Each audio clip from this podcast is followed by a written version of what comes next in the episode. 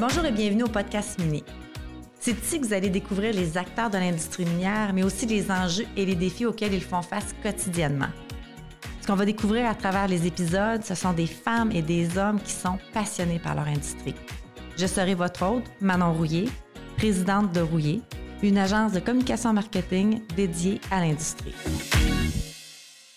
J'accueille aujourd'hui au podcast minier une femme exceptionnelle que j'ai rencontrée, ça fait environ un an. Je pense que ça a vraiment été euh, un crush, euh, en tout cas du moins pour moi. Puis aujourd'hui, euh, je suis super contente d'accueillir Sonia Caron au podcast minier. On est aussi, vous êtes maintenant des clients chez Rouillé Stratégie Marketing. Exact. Merci, Merci Manon à toi de m'accueillir. En direct de Chibougamau, pas en direct, mais je veux dire, tu es à Québec. Tu es arrivé de Chibougamau hier soir. Mais pas pour le podcast nécessairement. Entre autres. Séance de travail. Sonia, avant qu'on débute, puis que j'ai mes millions de questions pour toi, euh, pourrais-tu nous expliquer euh, d'où tu arrives, ton rôle, euh, où tu travailles pour les gens qui ne te connaissent pas? En fait, j'ai un parcours un peu atypique pour me retrouver ici ce matin au podcast minier. Je suis ici du monde de l'éducation, à la base enseignante en français histoire au secondaire. Euh, gestionnaire à 25 ans dans le milieu de l'éducation, euh, directrice adjointe au secondaire, directrice au primaire, directrice en formation générale adulte. Puis là, maintenant, en formation professionnelle depuis euh, six ans maintenant. Puis plein d'autres chapeaux, là, nouvellement membre de l'Institut national des mines du Québec dans le conseil d'administration et, et autres. Là, tu présentement, tu es directrice au CFP Bay James et au service, aux entreprises. Exact. Et euh, service de la formation professionnelle. Donc, tout ce qui touche la formation professionnelle à la Bay James, euh, on passe par moi. Puis comment est-ce que les entreprises, justement, qui écoutent présentement, qui sont de l'industrie minière, qu'est-ce, quel service que vous offrez à, à l'industrie minière? Bien, en fait, euh, on a changé un peu notre vision puis notre approche depuis six ans. Euh, on a vraiment customisé nos projets de formation, euh, tant en formation initiale qu'en formation continue. Donc, euh, on s'est assis avec les partenaires, on a défini leurs besoins de main-d'œuvre d'entrée de jeu, puis on a bâti des projets spécifiques pour eux. puis en formation continue, ben tout est possible. Donc, on, y va en fonction de l'expérience des gens, puis du profil voulu par l'entreprise. donc, chaque profil de formation continue est, est adapté aux clients. Hier, euh, hier j'avais, euh, je vais tout commencer avec ça parce que je t'en ai parlé ce matin, on a déjeuné ensemble. J'ai eu la chance euh, d'aller déjeuner avec toi. Puis hier, on, avait un événement Women in Mining Québec où est-ce qu'on a parlé vraiment du, des pistes de solutions en recrutement pour l'industrie minière. Nos deux pistes, la relève, l'immigration. Et j'aimerais beaucoup, beaucoup t'entendre au niveau, tu arrives du milieu d'éducation avec le CFP, le SAE, j'aimerais beaucoup t'entendre sur quels sont les pistes en lien avec la relève et comment qu'on fait pour attirer la relève à travailler dans l'industrie minière?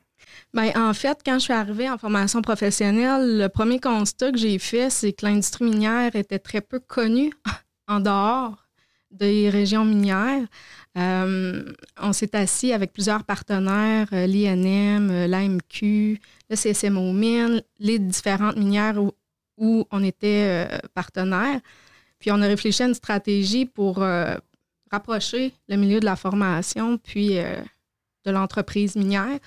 Euh, puis on a adapté nos formules de formation, ce qui fait que ce qui est gagnant dans notre cas, chaque formation minière est axée en fonction de la mine où on est reçu. Donc, on a pour chaque cohorte une minière associée qui, qui recrute les élèves à la base. Donc, les élèves qui sont admis en formation, par exemple en extraction du minerai, c'est des élèves qui ont un potentiel d'embauche dans la minière où ils se sont inscrits.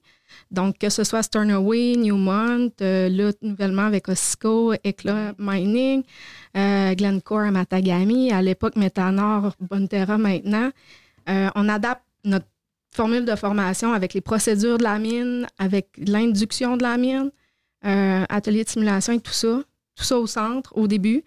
Puis par la suite, ben, l'élève s'en va euh, dans le chantier minier avec nos enseignants, puis il contribue aux opérations minières. Il est trainé euh, en même les opérations, fait qu'au jour 1, après la formation, il est capable d'être embauché dans la minière rouillée euh, en cas où il y a des besoins de main-d'œuvre, et il y en a souvent.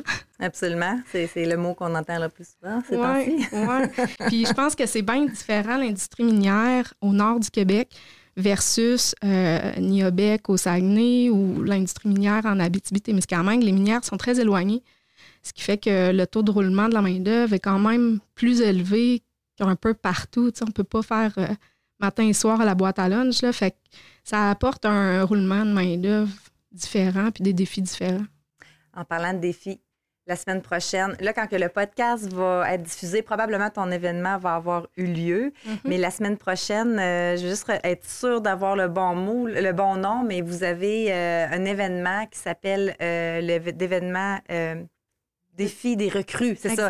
Je regarde mon écran, mais honnêtement, il n'est pas là. J'essaie de, de, défi des recrues le 5 et 6 octobre. Oui. Parle-nous de ça. Ben en fait, euh, on a euh, aussi fait le constat il y a six ans que la valorisation de la formation professionnelle n'était pas nécessairement toujours au rendez-vous dans les familles ou même au Québec, alors que les besoins de main-d'œuvre jusqu'en 2035, c'est majoritairement des besoins issus de la formation professionnelle et du collégial. Donc, à partir de là, euh, on a euh, regardé ce qui se faisait un peu au Québec.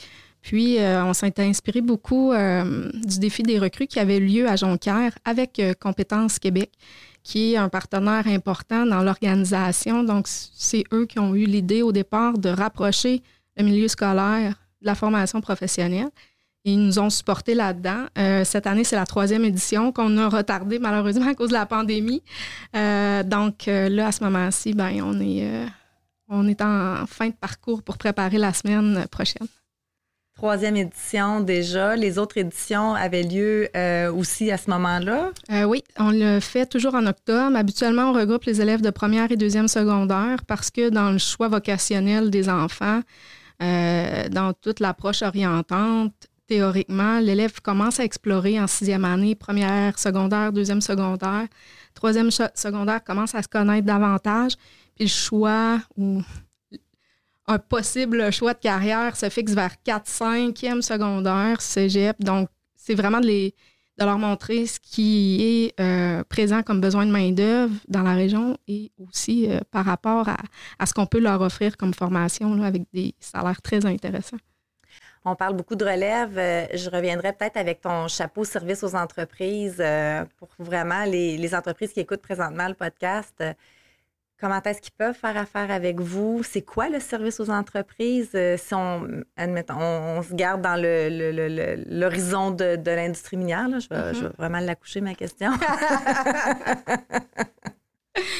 en fait, dans la ligne de progression de chaque minière, quelqu'un qui est sur le camion, par exemple, qu'on veut upgrader pour faire de la boulonneuse ou de la foreuse long trou, euh, on a tout un beau setup d'outils de, simulation, tant en, open pit qu'underground mining.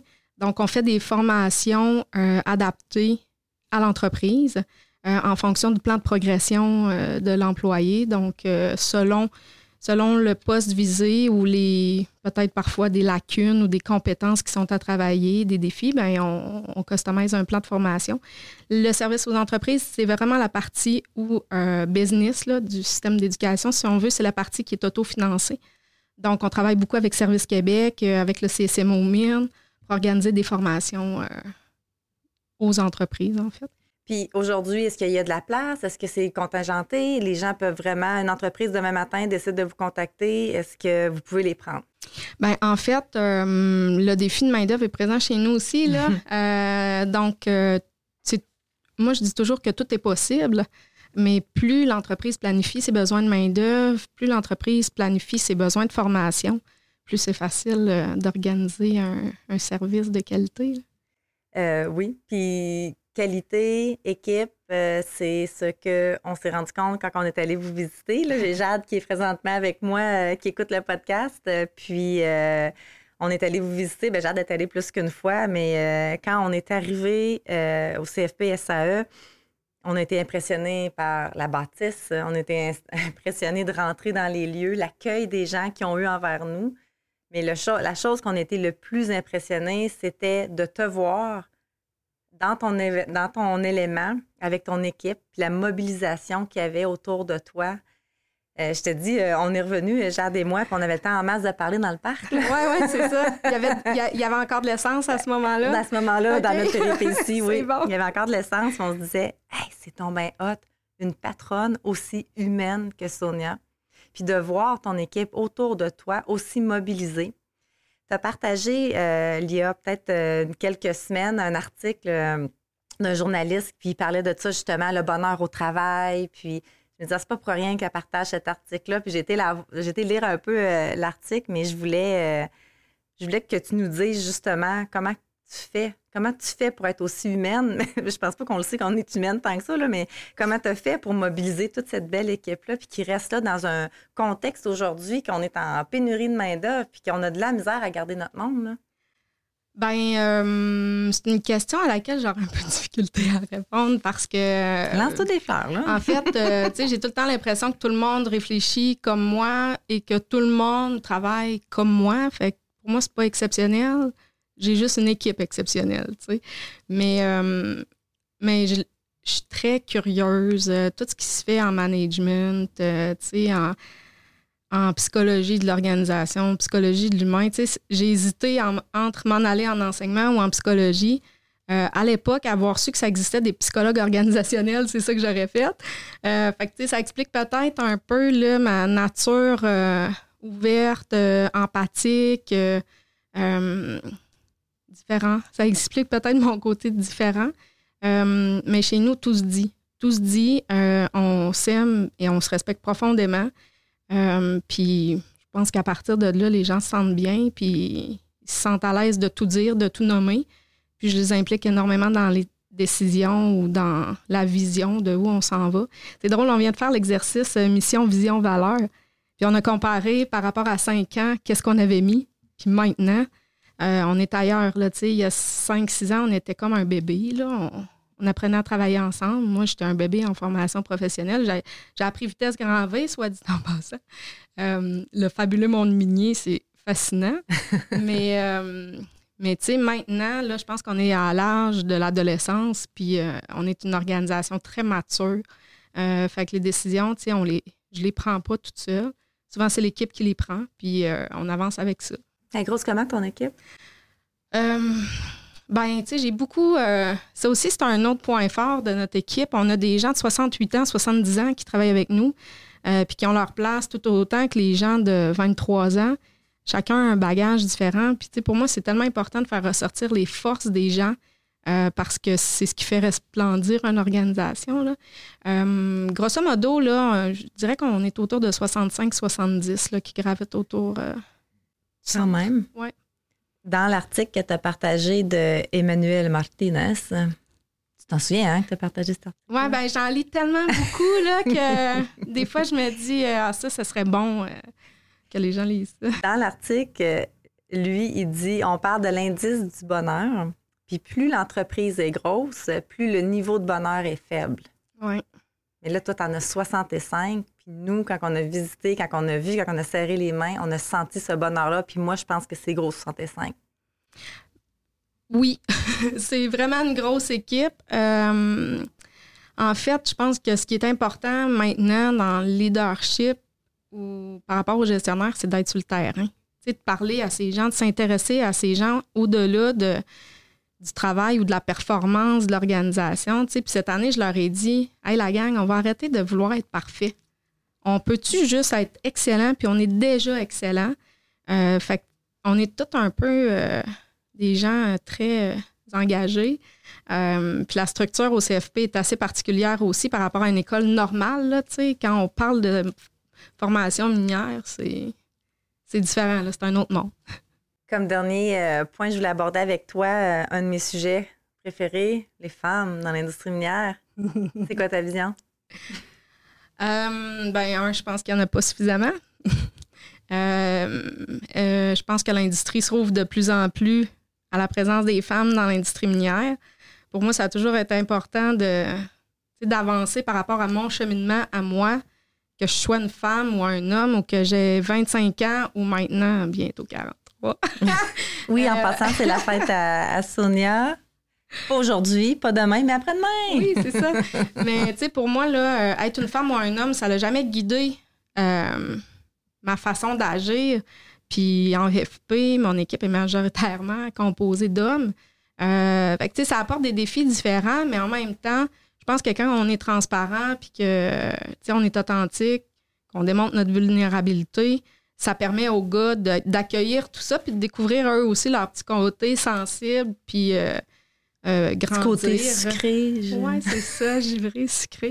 Mais euh, je pense que l'industrie a tout à gagner à intégrer des femmes brillantes euh, avec tous ces hommes brillants-là. Les femmes peuvent autant, parfois plus, non, être briller puis faire briller l'industrie. Puis je pense qu'on a tous des bagages différents, des cerveaux différents. L'industrie a tout à gagner en intégrant davantage de femmes. Merci Sonia pour cette belle entrevue.